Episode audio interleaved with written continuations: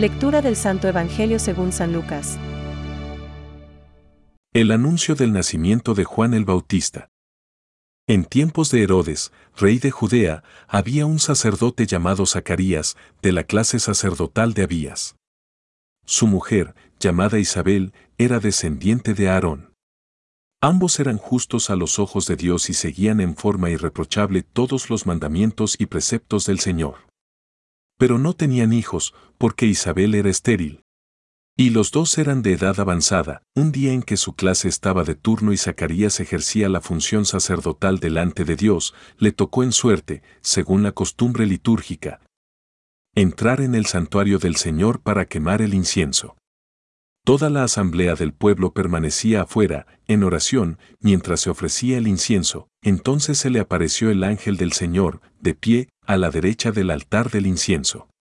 Al verlo, Zacarías quedó desconcertado y tuvo miedo. Pero el ángel le dijo, No temas, Zacarías. Tu súplica ha sido escuchada. Isabel, tu esposa, te dará un hijo al que llamarás Juan.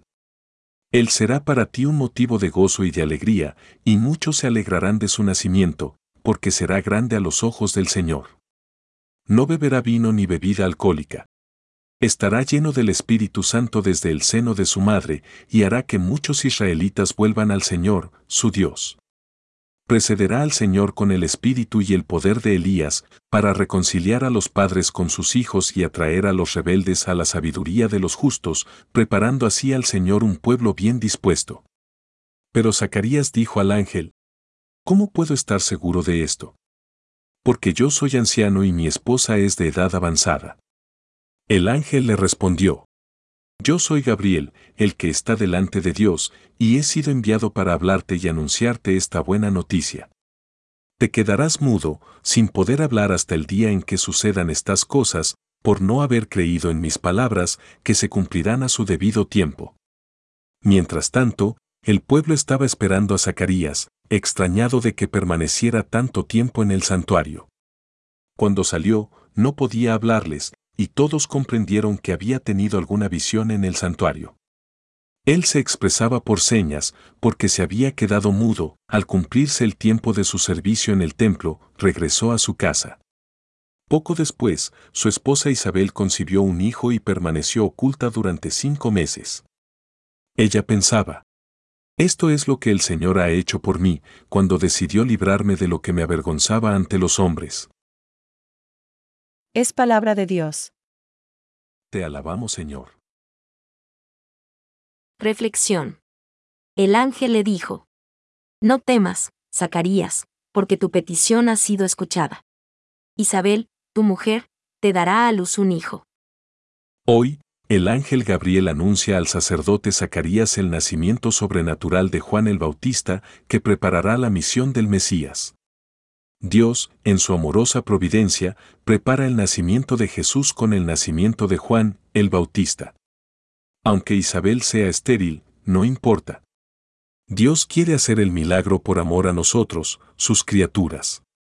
Pero Zacarías no manifiesta en el momento oportuno la visión sobrenatural de la fe. ¿En qué lo conoceré? Porque yo soy viejo y mi mujer avanzada en edad. Tiene una mirada excesivamente humana le falta la docilidad confiada en los planes de Dios, que siempre son más grandes que los nuestros.